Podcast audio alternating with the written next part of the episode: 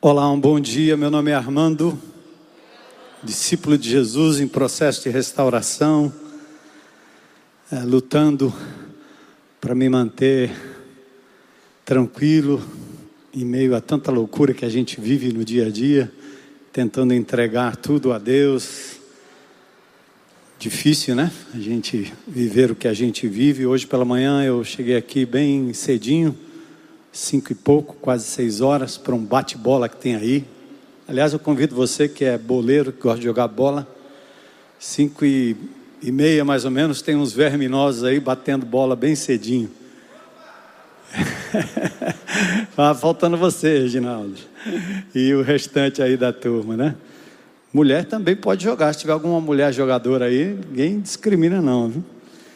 E assim que a gente chegou é, nosso amado irmão Tadeu estava chorando em prantos e pedindo oração pela filhinha Tawane, que alguns anos atrás teve um, um problema, mas estava superando e agora uma, uma menininha pequena ah, enfrentando aí lutas que a medicina pelo menos até aqui, não, não descobre o que é.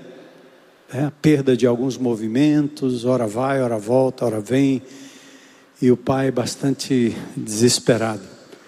Também foi uma semana difícil, com a perda de alguns amados irmãos e amigos de longe e de perto também, né? Então, semana difícil.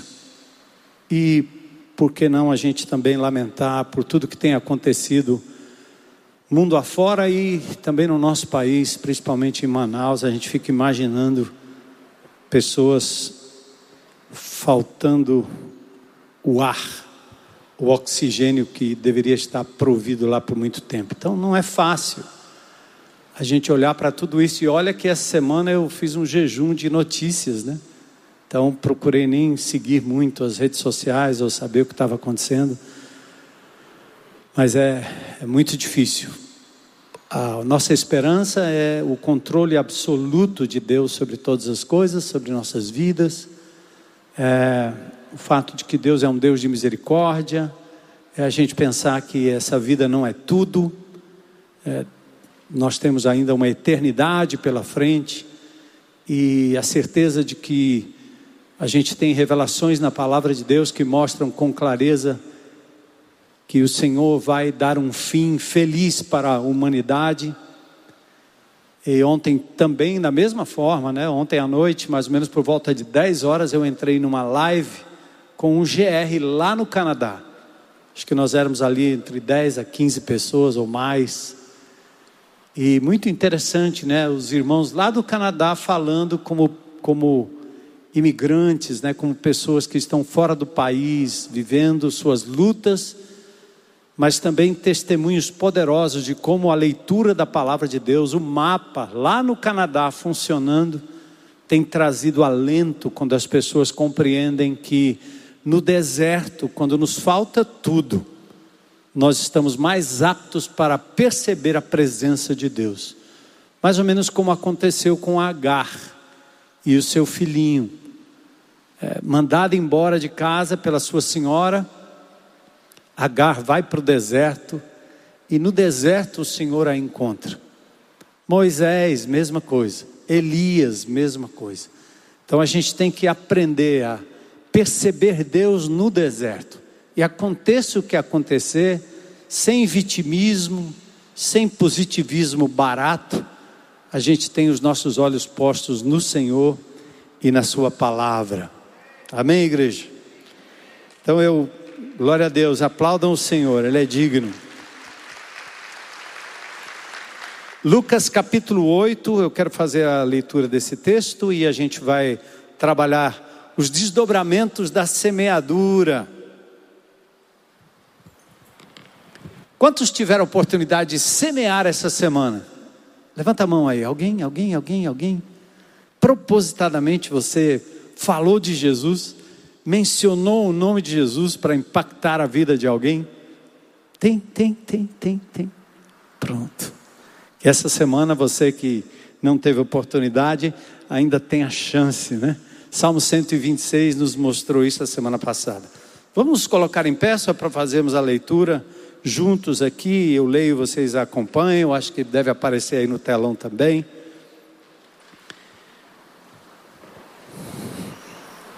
Lucas capítulo 8. É, os evangelhos, os quatro evangelhos, são visões diferentes dos mesmos fatos, dos mesmos eventos, dos mesmos acontecimentos. Cada evangelista abre o Novo Testamento com uma visão diferente da vida de Jesus.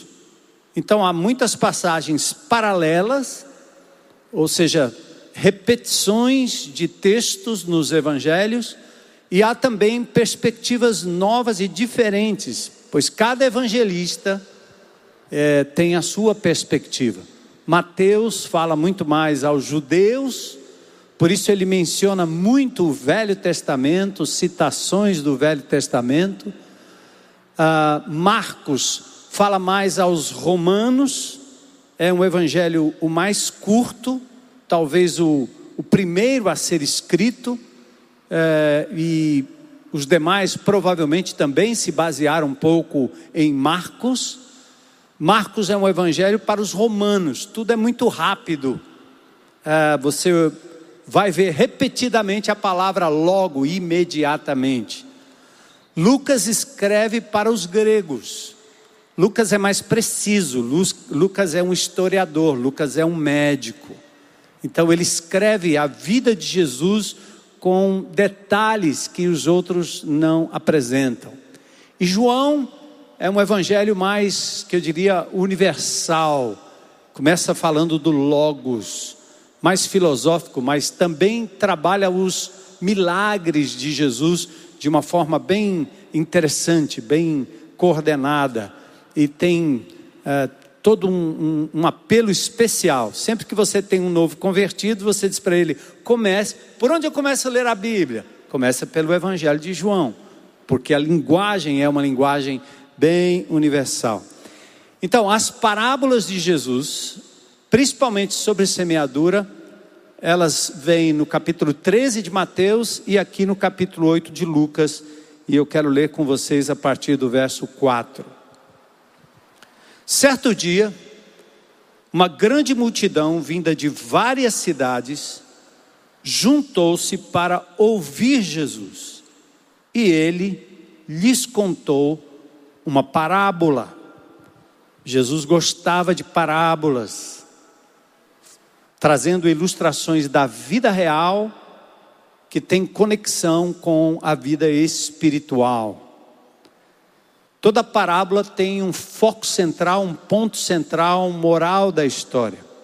Então ele começa a falar à multidão: um lavrador saiu para semear. Enquanto espalhava sementes pelo campo, algumas caíram à beira do caminho, onde foram pisadas, e as aves vieram e as comeram. Outras caíram entre pedras e começaram a crescer, mas as plantas logo murcharam por falta de umidade. Outras sementes caíram entre os espinhos, que cresceram com elas e sufocaram os brotos. Ainda outras caíram em solo fértil e produziram uma colheita cem vezes maior que a quantidade semeada. Quando ele terminou de dizer isso, declarou: Quem é capaz de ouvir, ouça com atenção. Seus discípulos lhe perguntaram o que a parábola significava. A parábola deixa a gente meio assim, o que, que, que, você está querendo dizer com isso, né? Quem gosta muito de comparação. E aí Jesus respondeu: a vocês é permitido entender os segredos do reino de Deus, mas o uso, ou mais uso parábolas para ensinar os outros, a fim de quando olharem não vejam, quando escutarem não entendam. incógnita, né? Jesus. Na verdade, a comparação de Jesus nessa história é mais ou menos assim, né? O sol amolece a manteiga, endurece o cimento. O mesmo sol, mesma palavra. Então Jesus estava dizendo para pessoas de corações duros, empedernidos, homens e mulheres que estavam atrás de Jesus para implementar uma religiosidade oca. E ele então fala em enigmas, em palavras, parábolas. Mas aqueles que o buscavam de todo o coração, que estavam lá abertos, as parábolas entravam no coração como um, um, um bálsamo, e Jesus as explicava. E aí ele diz assim, ó, verso 11: este é o significado da parábola. As sementes, que são as sementes? A palavra de Deus. Que são as sementes? Palavra de Deus. Então vamos orar.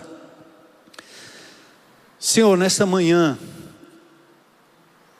teu povo se achega a este lugar trazendo consigo suas lutas, angústias, suas alegrias, celebrações, como hoje pela manhã, Senhor, a vida do José Edson, da Edna, testemunho de 40 anos de convivência, homem de Deus, mulher de Deus, casal íntegro, pastores do rebanho, Rebanho esse, Senhor, que tem cuidado dele e de nós com tanto carinho, com tanto zelo, nós celebramos a vida, celebramos, Senhor, mais um ano. Louvamos a vida também do irmão Amarílio, 80 anos de idade. Glórias ao teu nome, por esse servo fiel que ao longo de tantos anos tem nos abençoado, um dos primeiros convertidos no início desse ministério. Louvamos também a tua poderosa mão sobre a vida do Tadeu e da Tawane, Senhor. E pedimos em nome de Jesus que o Senhor visite essa criança com grande graça e poder. Que o Senhor opere o milagre, revelando, revelando exatamente do que se trata. Mas acima de tudo, Senhor, nós oramos e imploramos pela cura, pela restauração para a honra e glória do teu nome. E agora eis-nos aqui, Senhor, presencialmente e na internet, com nosso coração aberto, para que o Senhor mais uma vez continue nos desafiando a sermos semeadores da palavra. Que o Senhor nos ajude, nos ensine que nós só estamos vivos aqui porque somos agentes do do seu reino nesta terra. E que as demais coisas, Senhor, não devem tomar o lugar do Senhor e da missão que o Senhor tem nos dado. Então, Senhor, enquanto cuidamos do teu reino, cuida das nossas coisas.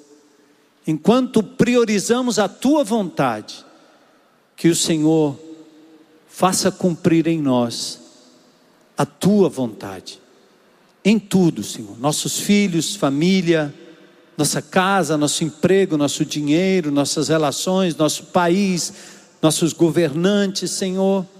Em nome de Jesus, dá-nos essa clareza de missão. Nós te pedimos em nome de Jesus. Amém. Amém. Podem sentar.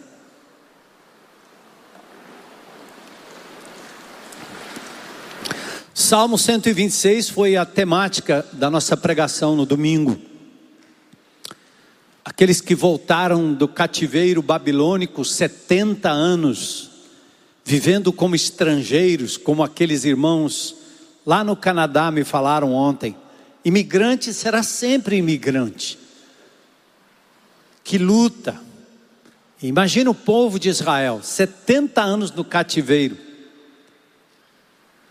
e depois de 70 anos sai um decreto para que eles retornem.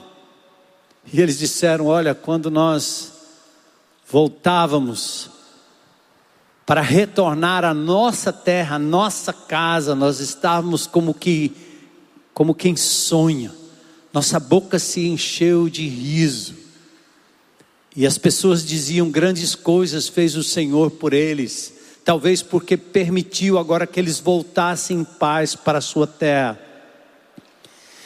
E eles, de fato, a despeito de, de todo o tempo de reclusão, viver num país diferente, uma língua diferente, costumes diferentes, não, não, não, não foi nada fácil. Era um exílio, porque Deus estava depurando a, a, a, o seu povo. Mas eles diziam: de fato, grandes coisas fez o Senhor por nós, por isso estamos alegres. E uma coisa linda daquele, daquele Salmo 126 é que eles saem do exílio e estão voltando para a sua terra que não estava preparada, bonitinha, adornada, não. Casas derrubadas, muros quebrados, lugar de adoração ao chão. Mas era muito bom voltar para casa e semear a semente, plantar de novo. E o salmista diz que aqueles que semeiam com lágrima, os que semeariam com lágrima, voltariam colhendo com cânticos e com alegria. E domingo passado nós vimos isso. A nossa vida aqui não pode ser diferente da vida do nosso Senhor e do nosso Salvador. Sim, ele ele cresceu, ele nasceu, cresceu e viveu numa família. Sim, ele ele brincou na carpintaria do seu pai. Sim, até os 30 anos de idade ele conviveu uma vida normal de um judeu, mas a partir do momento em que ele se apresenta publicamente para exercer o seu ministério público, sofrimento e frustração começam a seguir o nosso Senhor. Jesus, a despeito de não ter pecado, ele sofre por estar agora indo à cruz do Calvário, livrar a raça humana do pecado através da sua morte. Sofrimento. Ele veio para servir, não para ser servido. Ele veio para ser servo antes de ser senhor. Ele veio para morrer antes de viver eternamente e reinar sobre tudo e sobre todos. Então, a lógica para aquele que segue Jesus não pode ser diferente. Não existe promessa divina de prosperidade nessa terra.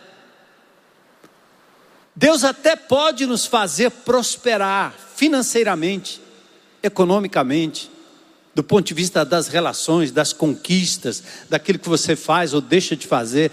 No mundo acadêmico, você pode crescer, prosperar, sim, mas nada disso acontece naquele ambiente onde não exista tribulação, luta, decepção. Ele disse: No mundo vocês vão ter aflições, mas tem de bom ânimo, eu venci o mundo. Jesus, na cruz do Calvário, ganhou o direito de derrotar o diabo, o mundo e o pecado. E aqueles que estavam sem Cristo ou ainda estão sem Cristo, eles não têm poder sobre o diabo, nem sobre o mundo, nem sobre os seus próprios pecados, seus próprios vícios, seus próprios erros. Assim estava eu até os 17 anos de idade. Quando eu encontrei Jesus como meu Senhor e Salvador, algo tão inusitado, tão novo, tão maravilhoso aconteceu, que agora não, é, não era o fato de que o mundo o diabo e o pecado não mais influenciassem a minha vida. Eu ainda não cheguei no céu, ou no novo céu e na nova terra. Mas a partir do momento que Jesus entrou na minha vida, agora sim eu podia dizer não para o diabo, não para o mundo e não para o pecado. De tal forma que um crente em Cristo Jesus, possuído pelo Espírito Santo de Deus, nascido de novo, ele não pode falar que ele não consegue vencer o pecado. Ele tem que ser honesto para dizer: Eu não quero. Porque quando nós queremos, e Deus age, nós podemos sim. Todo e qualquer vício, toda e qualquer mazela, não vai desaparecer tudo, como num passe de mágica, será assim na eternidade. Então Deus nos deixa aqui para um, uma missão clara. E eu volto a dizer o que eu disse a semana passada. Eu ainda me considero um sobrevivente. Um amado irmão, um amigo, doutor Trajano, que perdeu a vida esses dias, um médico com todos os recursos, um homem tranquilo, um homem que se cuidava, partiu para a eternidade. Qualquer um de nós pode ser o próximo. Se não pelo Covid, talvez pelo, pelo medo, pela depressão, pelo erro, pelo assassinato, pelo acidente, a qualquer momento. Aí, por que é que Deus ainda nos permite estar aqui, estarmos aqui? Por que é? É porque Ele ainda tem um propósito para a minha vida e para a sua vida. Ele tem uma missão. E toda vez que você deixa de lado a missão e se envolve com aquilo que é a sua missão e não a missão de Deus, você só tem dor de cabeça. Eu vejo os líderes de GR falando, pastor, que dificuldade para o povo ler a Bíblia, fazer o mapa. É verdade, mas esse mesmo povo não tem dificuldade de ler notícias, de falar sobre futebol de falar sobre política, eles não têm, de estudar, eles não têm dificuldade, mas têm dificuldade em ler aquilo que pode trazer vida. Palavra de Deus, nem um versículo. Como é que nós queremos sobreviver como povo de Deus nesse mundo que tende a piorar? Não faz sentido.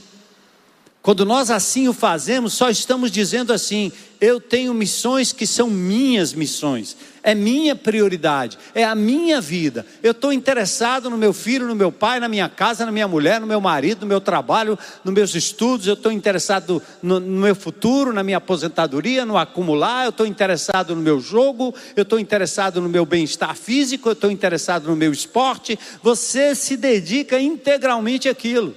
E onde está o teu tesouro, é aí que vai estar o teu coração.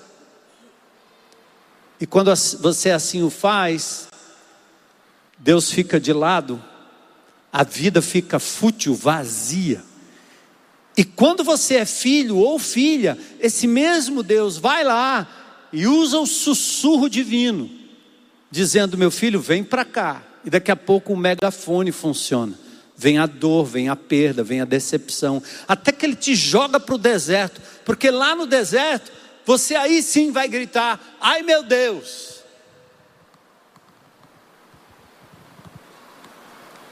Então nós precisamos retomar a nossa missão enquanto partícipes do reino de Deus.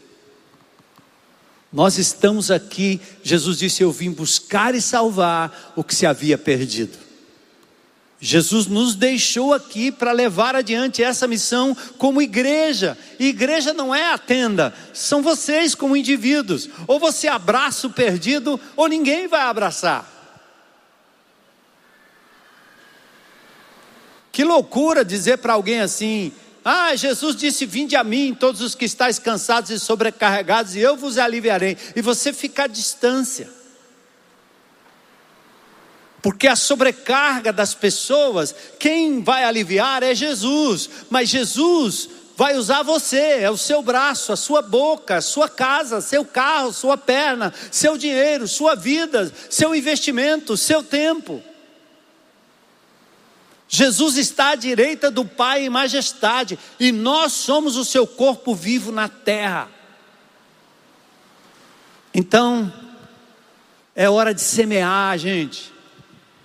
O fim está próximo. Então, Lucas capítulo 8, verso 11 diz assim: As sementes, e eu estou aqui parecendo um vendedor de sementes, na minha casa tem umas aí, eu já vou comendo algumas. Gosto demais. Semente de girassol, trigo, arroz, mostarda, tem várias sementes aqui.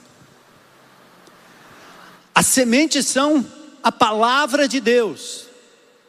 Em Mateus capítulo 13, verso 36 e 38, diz, os discípulos diziam: Jesus, por favor, explique-nos essa história do joio no campo.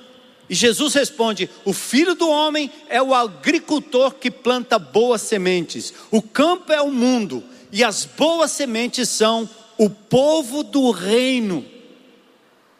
Agora você é chamado de semente.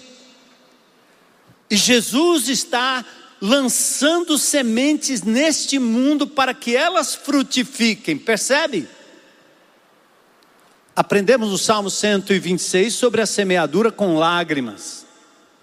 É uma honrosa função a nós atribuída por Deus, semear com lágrimas e colher com alegria. Esta semana eu tive oportunidades e mais oportunidades e mais oportunidades de falar do amor de Jesus para as pessoas. Eu quero continuar lançando a semente. Jesus em Mateus 13 e em Lucas 8 ensina por meio de parábolas o tema da semeadura, porque é importante. Eis que o semeador saiu a semear. E hoje nós vamos falar exatamente sobre a semente. Qual semente? Que tipo de semente? Gálatas 6,7 diz: tudo que você semear, é isso que você vai colher.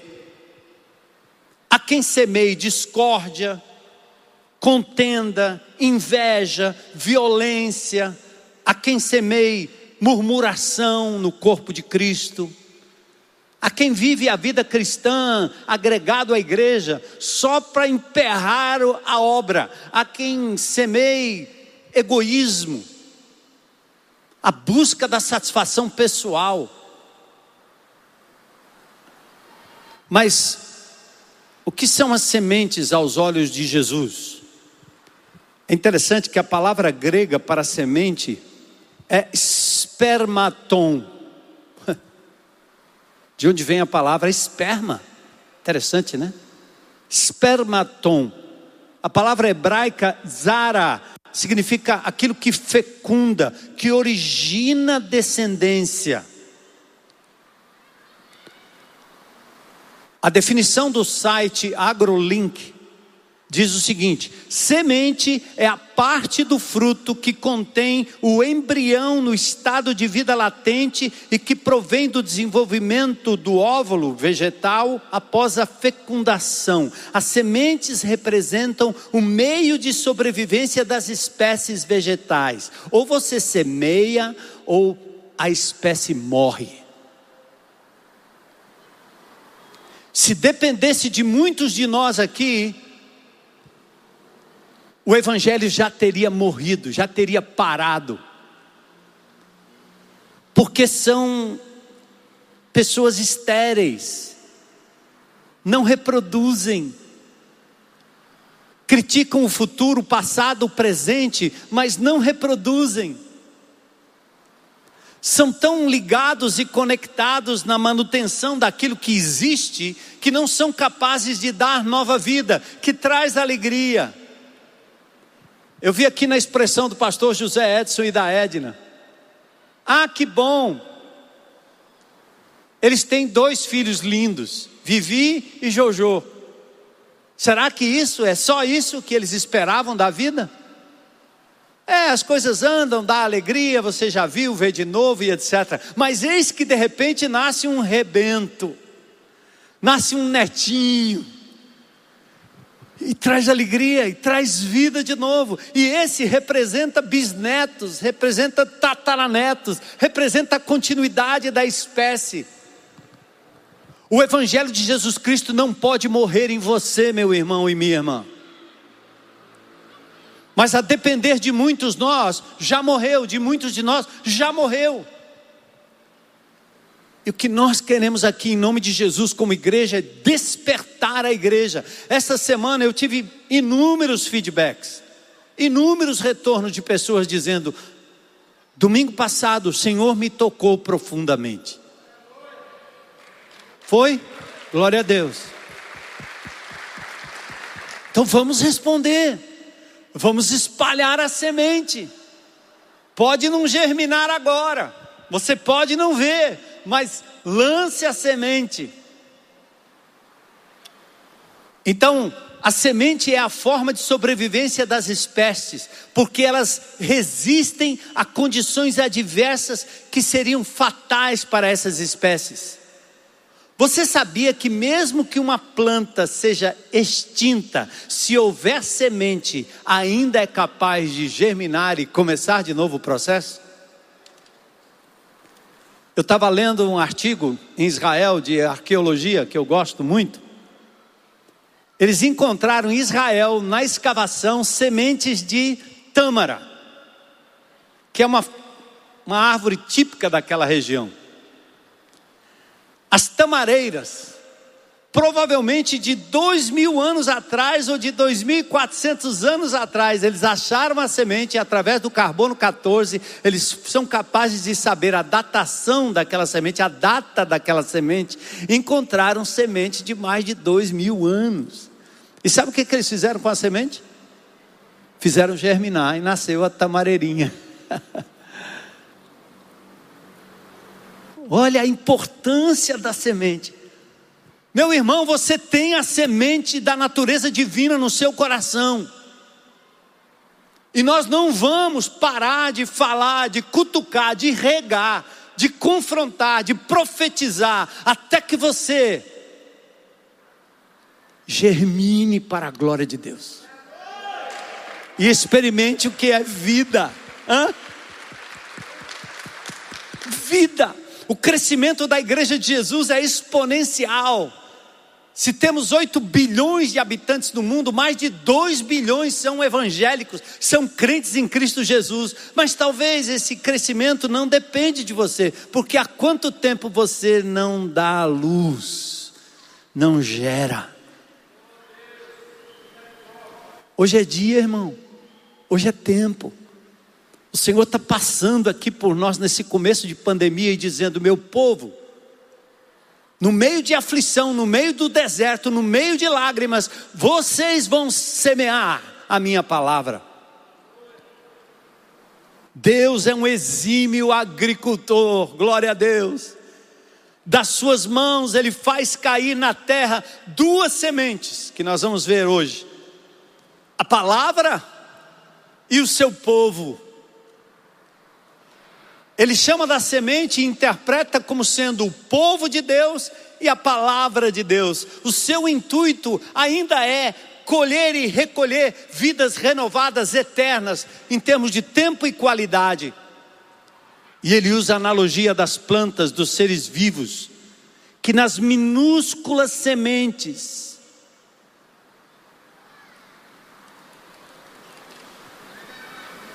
são capazes de gerar vida. Em cada semente dessa, gente, está concentrado o potencial pleno e total de vida de um ser humano grande, enorme, como um ovo.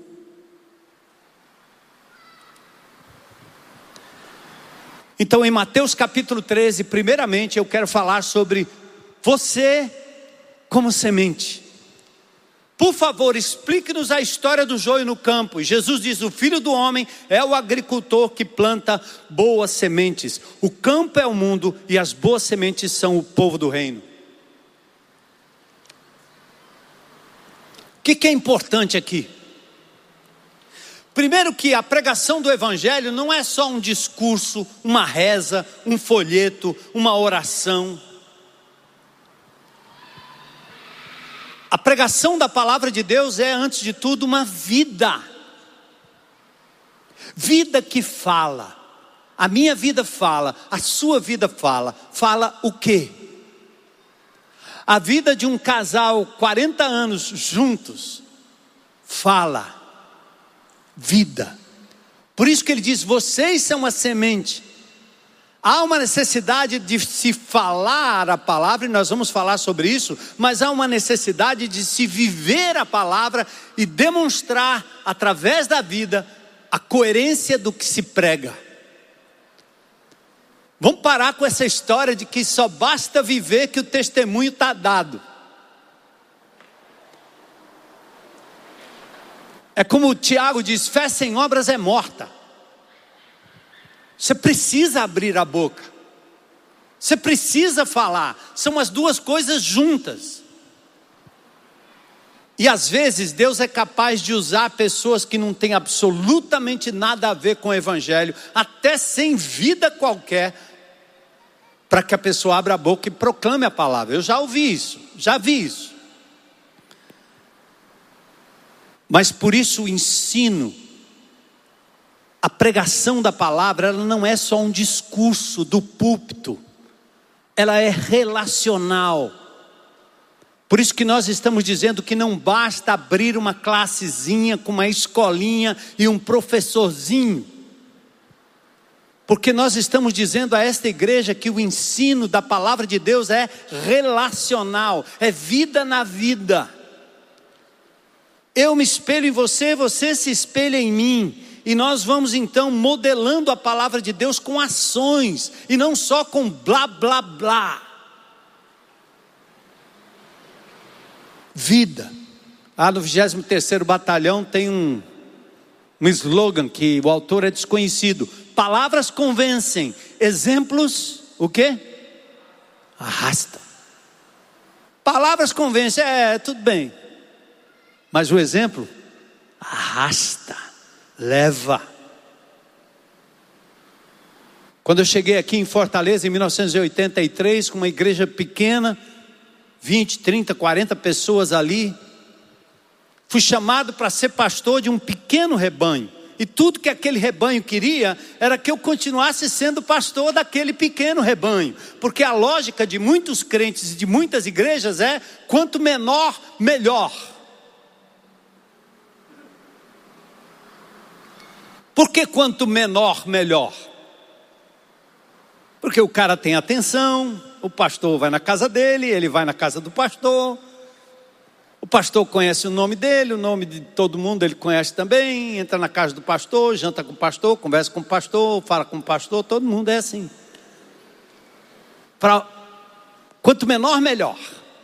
É a minha cadeira, é o meu vaso, é a flor que eu comprei, é o canto que eu limpei, é a minha cadeira exclusiva onde eu sento, que ninguém pode sentar todo domingo ali, a cadeira da família Geovaldo. Foi assim que eu encontrei a IBC. Homens e mulheres de Deus. Mas uma cidade crescendo, que à época talvez com um milhão de habitantes, 800 mil habitantes, uma igreja com 30, 40 pessoas, onde justifica isso? No primeiro dia que Pedro pegou a palavra em Pentecoste, 3 mil pessoas se converteram. Nós deveríamos ter vergonha disso. Nós deveríamos ter vergonha dessa mesquinhez espiritual. Isso é esterilidade, isso é, isso é coisa estéril, isso é, isso, é, isso, é, isso é crente que não produz. É o indivíduo cevado com a palavra de Deus, ele quer estudo, ele quer tudo isso, mas ele não é capaz de dizer como cego: eu era cego e agora vejo, porque ele não percebe que as pessoas estão marchando para o inferno. As mortes por Covid, a maioria dessas pessoas estão indo direto para a eternidade sem Deus. Você se importa? Ou está com medo que o Covid vai te pegar? Meu irmão, você já está com Jesus. Se o Covid te pegar, é ir com Jesus mais cedo. Eu sei não, eu estou pronto. Não fica esbaforindo em cima de mim, mas eu estou pronto. Eu ando para todo canto, eu vou para todo lado. Eu ando na praia, eu vou nos lugares, eu ando de máscara, eu faço tudo, mas eu digo, não estou com essa noia na minha cabeça, não. Porque se acontecer e eu não resistir, Deus vai me acompanhar e eu vou estar com Ele. Simples.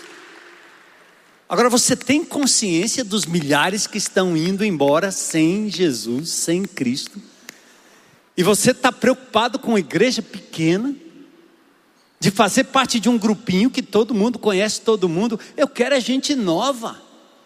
Eu quero é gente que eu não conheço. Eu quero pegar o coxo, o aleijado, o bandido, o homem de bem, o homem de mal, não interessa. Eu quero ver gente nova, cara nova, filho novo, bebezinho na fé. Bora, igreja. Bora reproduzir para a glória de Deus. Como disse Sara, Senhor, dá-me filhos, senão eu morro.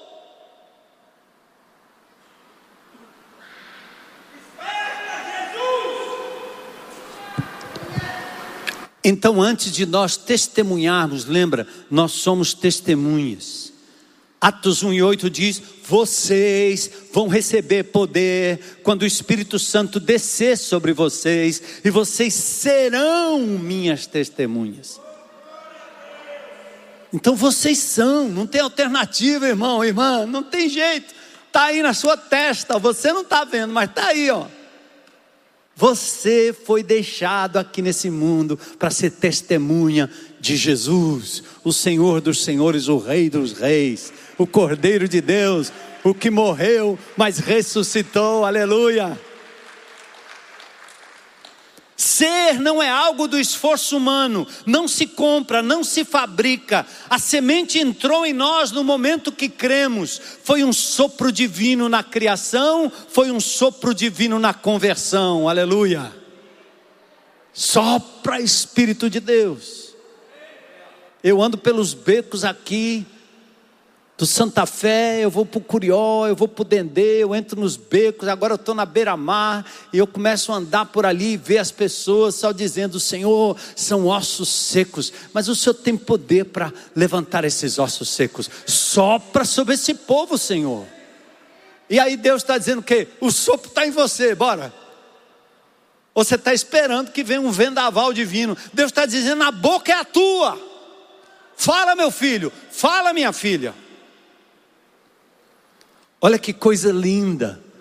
Nós precisamos ter a percepção do que nós temos em nós.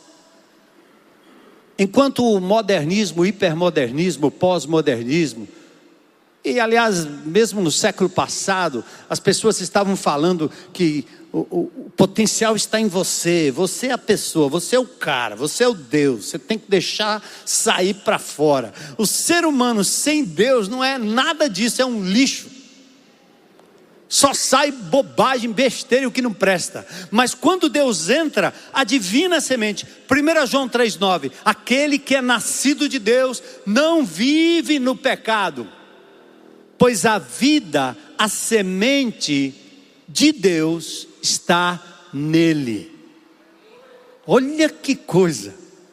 Logo não pode continuar a pecar, é nascido de Deus. Mas eu quero só que você olhe para esse texto aqui, ó a semente de Deus, a vida de Deus está em mim. Repita isso, por favor, em nome de Jesus. A semente de Deus está em mim.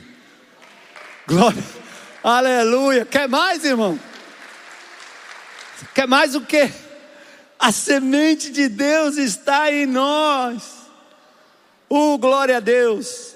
O texto grego diz esperma altu, a semente de Deus. Que coisa! O que somos ou o que nos tornamos em Cristo nos faz frutos capazes de gerar sementes de vida ou sementes capazes de gerar frutos de vida.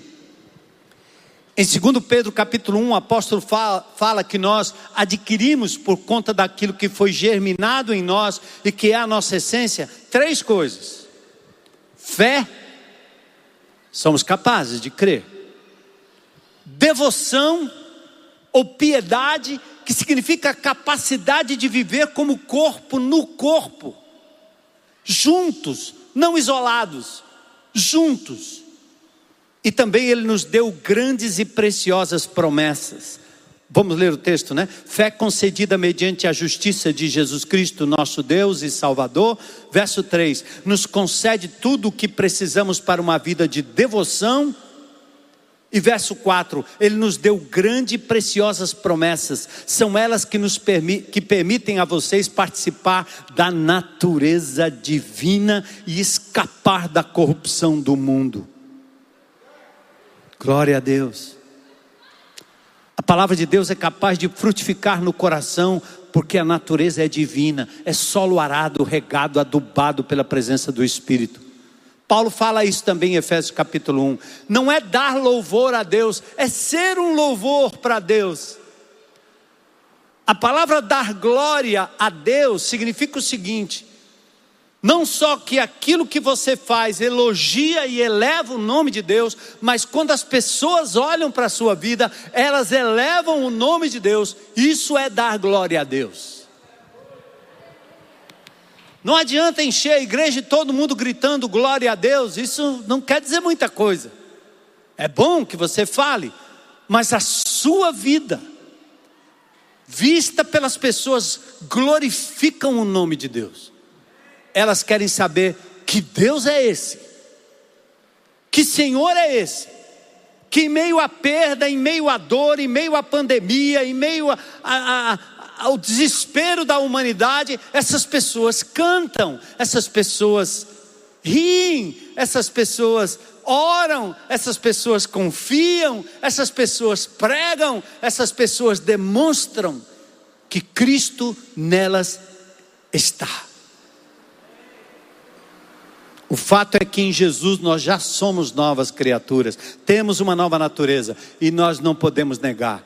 O abacateiro não pode dizer que é pé de jaca, coitado.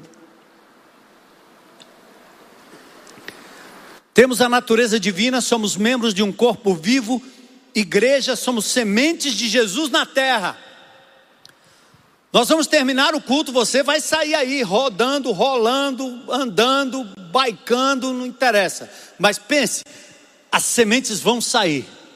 As sementes vão sair. As sementes vão sair. As sementes vão sair. As sementes vão sair. E vão germinar para a glória de Deus. A música do, do Baruch, né? Diz o que? Ser valente. Ser valente. É isso? Não, do Marcos Almeida é do Baruch. Cadê o Daniel? Socorro. Ser valente. Aí eu mudei a música, agora é ser semente. Seja semente. Você é semente. Eu quero ser. Agora vamos à outra parte. Agora a semente somos nós, mas agora a semente é a palavra de Deus.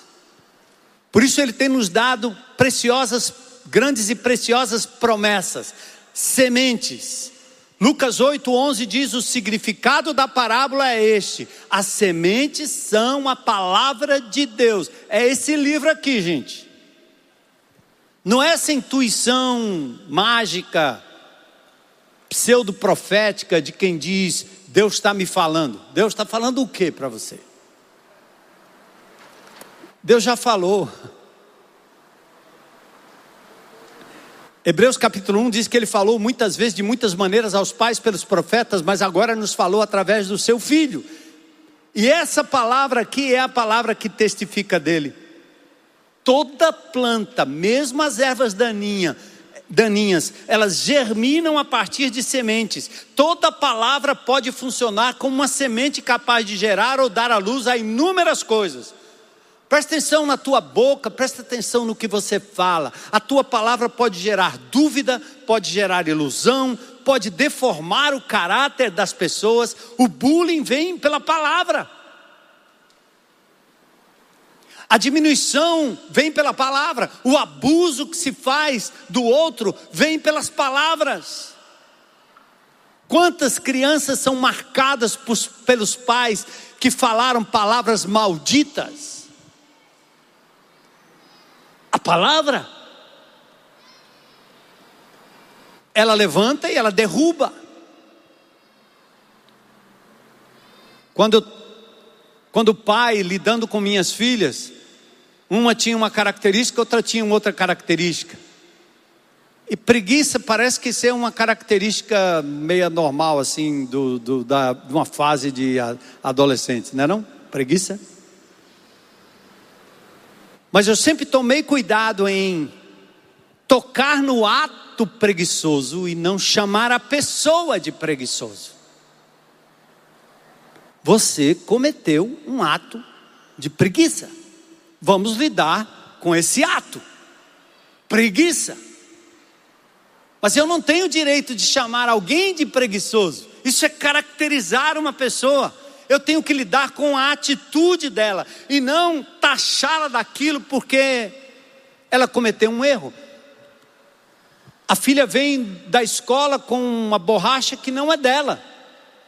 Eu não posso dizer, você é uma ladra, vá devolver. mas eu vou dizer: você trouxe a borracha que não é tua, esse ato não é correto, devolva, porque esse é um ato característico de roubo.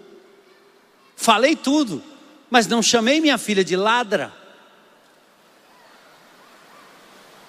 Mas nós gostamos de estigmatizar pessoas com nossas palavras, e a gente vai ferindo, ferindo, ferindo, diminuindo, quebrando, Coisas que às vezes são irremediáveis, é preciso colocar para fora, correr no CR e abrir o coração para dizer das mágoas do passado, de coisas que estão lá, onde a pessoa não consegue amar ou ser livre, porque alguém instilou na sua mente,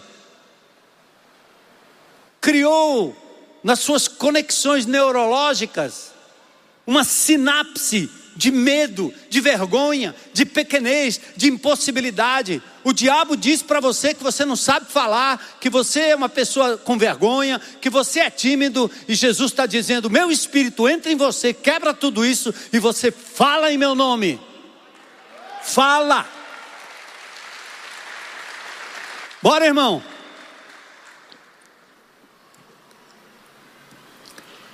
Tiago disse: se pudéssemos controlar a língua, seríamos perfeitos, capazes de nos controlar em todos os outros sentidos. Entre todas as partes do corpo, a língua é chama de fogo, é um mundo de maldade, corrompe o corpo, ateia fogo uma vida inteira, pois o próprio inferno a acende.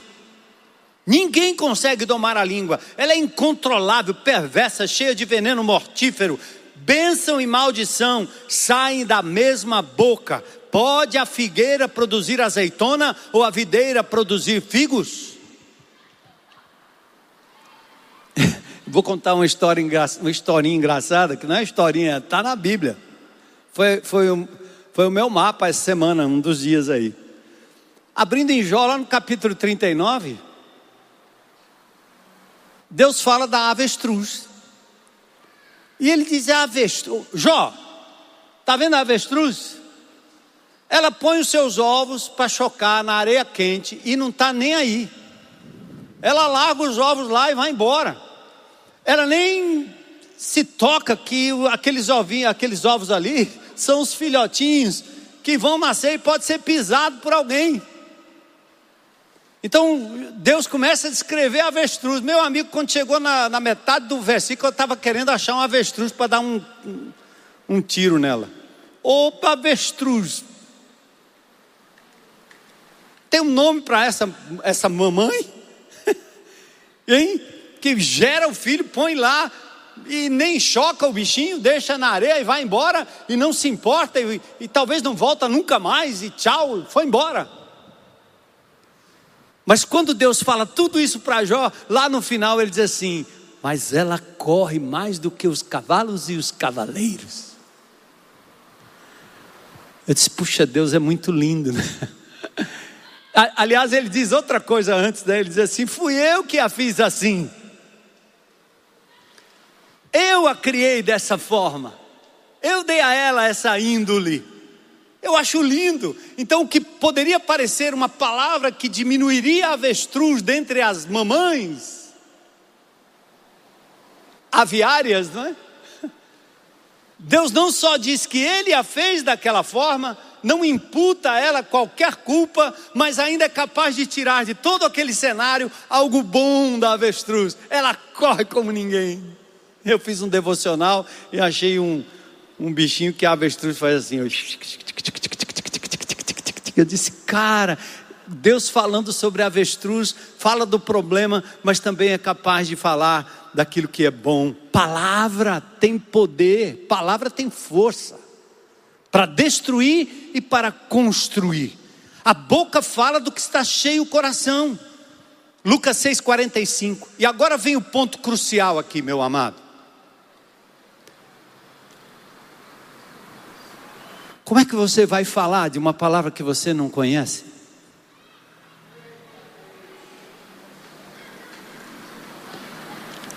Como é que você vai falar de uma palavra que você nem lê? Se ela não serve para você, como é que vai servir para as outras pessoas? E aqui, em nome de Jesus, não estou falando aqui de estudo profundo da palavra. Eu, eu, estudei a palavra durante sete anos da minha vida, no Brasil, fora do Brasil, amém, glória a Deus. E depois que eu fui para a profundidade da academic, do academicismo teológico, eu voltei para a Bíblia. Eu voltei para a simples leitura da palavra de Deus para permitir que Deus fale comigo.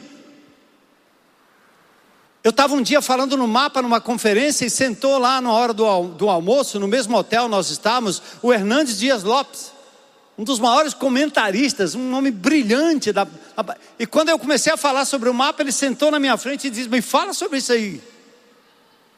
Que coisa, tão simples. É você ler a palavra de Deus e dizer: Senhor, o que é que o Senhor está me dizendo e o que eu vou fazer a respeito? É só isso. É um WhatsApp divino ou um Telegram divino. Mas você não lê, você não põe para dentro, então você vai pôr para fora o quê? Vai falar o quê? Palavras você fala quando as aprende. Então, gente, a semente a ser semeada é a palavra de Deus. Paulo diz: crie, por isso falei. Veja que a palavra de Deus precisa ser ensinada para que as pessoas confessem, professem Jesus. Enche o coração da palavra, Salmo 119. Paulo diz: Eu criei, por isso eu falei. Verbo revelado que aponta para o Verbo eterno, palavra de Deus, semente a ser espalhada, palavra que aponta para o Verbo de Deus, Jesus Cristo. E agora eu tenho alguns textos que eu queria dar para vocês aqui. 2 Timóteo 3, 15 a 16. Paulo diz: Timóteo, você desde a infância sabe as sagradas escrituras que lhe deram sabedoria para receber a salvação que vem pela fé em Cristo Jesus. Gente, a fé vem pelo ouvir e por ouvir essa palavra. Ninguém é salvo por autoajuda. Ninguém é salvo por positivismo kantiano. Ninguém é salvo por devocionais de quem quer que seja. É essa palavra que tem poder para tirar uma pessoa do caminho do inferno e levá-la para a eternidade. Então nós vamos pregar a palavra, aleluia. Romanos 10, 13 a 17. Todo aquele que invocar o nome do Senhor será salvo, mas como poderão invocá-lo se não crerem nele? E como crerão nele se jamais tiverem ouvido a seu respeito? E como ouvirão a seu respeito se ninguém lhes falar? E como alguém falará se não for enviado? Por isso as Escrituras dizem: quão belos os pés dos mensageiros que trazem boas novas. Isaías capítulo 55 diz que a palavra de Deus nunca volta vazia. A tua palavra pode não valer nada, mas a palavra de Deus ela não volta vazia. A minha pregação, se ela não for regada com a palavra de Deus, não tem efeito no coração das pessoas. Vocês estão só seguindo um homem com seu raciocínio humano. E há muitos indivíduos que fazem isso muito bem, lotam auditórios, vendem muito seus livros, seus e-books ou coisa parecida. Mas a única palavra capaz de transformar a vida de uma pessoa é a palavra de Deus. E a transformação é definitiva, é para sempre, alcança a eternidade. Claro que você pode dar uma boa palavra de ânimo para um amigo, para uma pessoa, isso vai ajudá-lo momentaneamente, temporariamente. Que bom, boas palavras, lindas palavras. Até o inimigo de Deus é capaz de fazer isso. Mas a palavra é ela que testifica de Jesus, aquele que pode nos dar a vida eterna. João 5,39: Vocês estudam minuciosamente as Escrituras, porque creem que elas lhes dão a vida eterna, e elas apontam para mim. A palavra de Gênesis Apocalipse aponta para Jesus. A palavra é poderosa, mais cortante que espada de dois gumes. Ela penetra entre a alma e o espírito, entre junta e medula, trazendo à luz até os pensamentos e desejos mais íntimos. Quando a gente prega a palavra de Deus, o Espírito de Deus aplica essa palavra lá no íntimo de cada pessoa que nos ouve. Eu creio nisso. Então nós vamos para a conclusão aqui. Eu queria sugerir a vocês, irmãos, num exercício simples, que vocês memorizassem, tentassem, coloca na camiseta, escreve na mão, põe na geladeira, põe no carro, na frente, em qualquer canto. Mas você precisa ter alguma noção do plano de salvação para poder semear no coração das pessoas a palavra de Deus capaz de levá-las à fé em Cristo Jesus. Lembra-se de João 3,16? Eu sou das antigas, uso a NVT, mas eu memorizei muito texto na revista e atualizada. Porque Deus amou o mundo de tal maneira que deu seu Filho unigênito para todo aquele que ler e crer, não mas tenha João 3,16, memoriza. Memoriza João 3,16. João 14,6. Que é que Jesus diz? Eu sou o caminho, a verdade e a vida. Ninguém vem ao Pai senão por mim. Glória a Deus, palavra viva. Olha aí. Uh! Memorizou? Eu sou o caminho. Aí você diz assim: olha, tentar todos os caminhos levam a Deus. Opa! Jesus disse: Eu sou o caminho, não um caminho. Eu sou a verdade, não uma das verdades. Eu sou a vida. E ele diz, engraçado, né? Lindo essa, essa palavra. Ninguém ele não diz ninguém vai ao Pai, ele diz ninguém vem ao Pai, porque ele e o Pai são um, mesma essência, ele é Deus, Filho. Ninguém vem ao Pai senão por mim. Quando você vai falar de Jesus agora, você memoriza isso e diga para a pessoa: você sabia que Jesus disse isso? Ele é o caminho, Ele é a verdade, Ele é a vida. Ninguém chega a Deus senão através dele. Lembra de Romanos 3,10? Não há um justo nem sequer. Quando a pessoa diz, eu sou bom, eu faço boas obras, você diz, rapaz, olha o que a Bíblia diz. Romanos 6,23, o salário do pecado é o quê? Mas o dom gratuito de Deus, não tenta comprar, é a vida eterna em Cristo Jesus. Amém, igreja? Está esquentando aqui nossa sala, mas eu estou terminando já já. Romanos 5,1 Justificados, pois, mediante a fé, temos paz com Deus, por meio de quem? Do nosso Senhor Jesus Cristo. Você quer ter paz com Deus? É através de Jesus. Seus pecados foram perdoados em Cristo Jesus.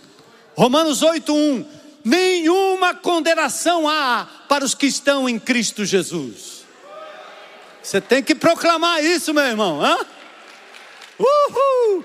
Romanos 10, 9. Se com a tua. O que, que eu faço para entregar minha vida a Jesus? Meu amigo, você está me ouvindo aí na internet? Se com a tua boca confessar, boca, abrir, diga assim, ó, confessar Jesus como Senhor, e lá no teu coração você acreditar que Ele ressuscitou dentre os mortos, você será salvo agora. Agora. Olha aí. Tem alguém aqui que nunca fez essa confissão e gostaria de fazer hoje? Dizer assim: Jesus Cristo é o dono e absoluto Senhor da minha vida. Aleluia! Glória a Deus! Glória a Deus! Jesus, Jesus entrando nessa vida, tomando conta dessa vida, sendo o Senhor dessa vida, vitória do Senhor Jesus Cristo, glória a Deus. Tem mais alguém? Mais alguém? Glória a Deus! Jesus é Senhor da minha vida. Jesus é meu Salvador, é meu Senhor. Glória a Deus! Semente lançada. Glória a Deus. Aleluia. Oh, essa linda senhora, glória a Deus, Senhor, palavra, aleluia, semente, semente, semente. Oh, Deus bom. Uh, gente, tem festa nos céus quando um pecador se arrepende. Imagine esse tanto. Aleluia. O carcereiro de Filipos, glória a Deus, o carcereiro de Filipos apavorado dizia agora o que, que eu faço? Ele diz, Paulo diz, crê no Senhor Jesus Cristo e será salvo tu e tua casa. 1 Timóteo 2,5 Há um só mediador entre Deus e os homens, Jesus Cristo, o homem. Então, amados, nós somos a semente, amém? E nós semearemos a palavra nos corações. Pode vir, Daniel. Isso. Eu vim para que tenham vida. João 10, 10. Eu vim para que tenham vida e a tenham em abundância. É vida muita, é vida plena, é vida feliz no meio da pandemia. O diabo não vai entristecer a igreja de Jesus. O diabo não vai prender a igreja de Jesus. O diabo não vai calar a nossa boca. Glória a Deus.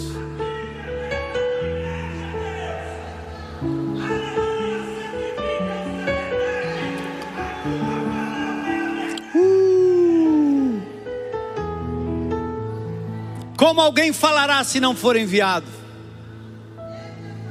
Nós vamos. Oh, aleluia. E nós vamos orar agora, né? Orar em cânticos.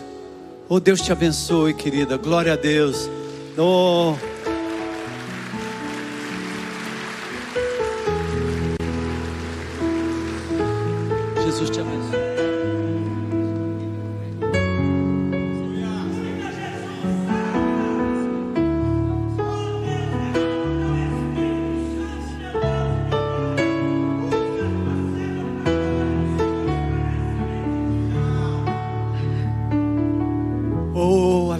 Aplaudam o Senhor. Mais uma vida, parte da nossa família, parte da semeadura.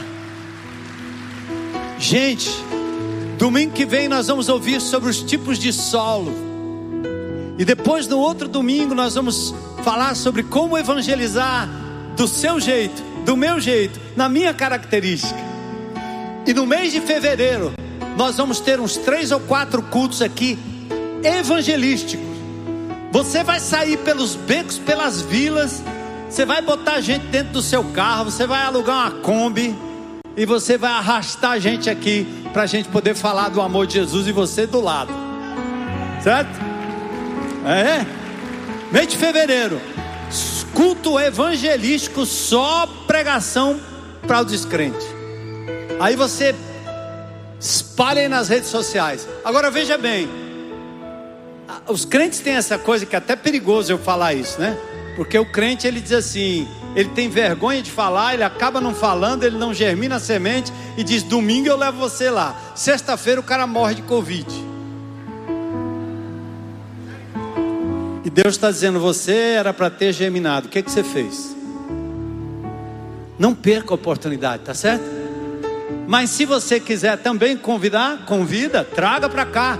Já traz o indivíduo já baleado com a palavra de Deus, com o amor de Jesus, com o teu coração e a tua vida. Bora, bora, Ju. Vamos ficar em pé, vamos responder em oração com esse cântico e vamos sair daqui motivados. Espírito de Deus, age no teu povo, Senhor. Leva estas sementes vivas e abre a boca do teu povo para que o evangelho de Jesus seja proclamado em teu nome. Aleluia.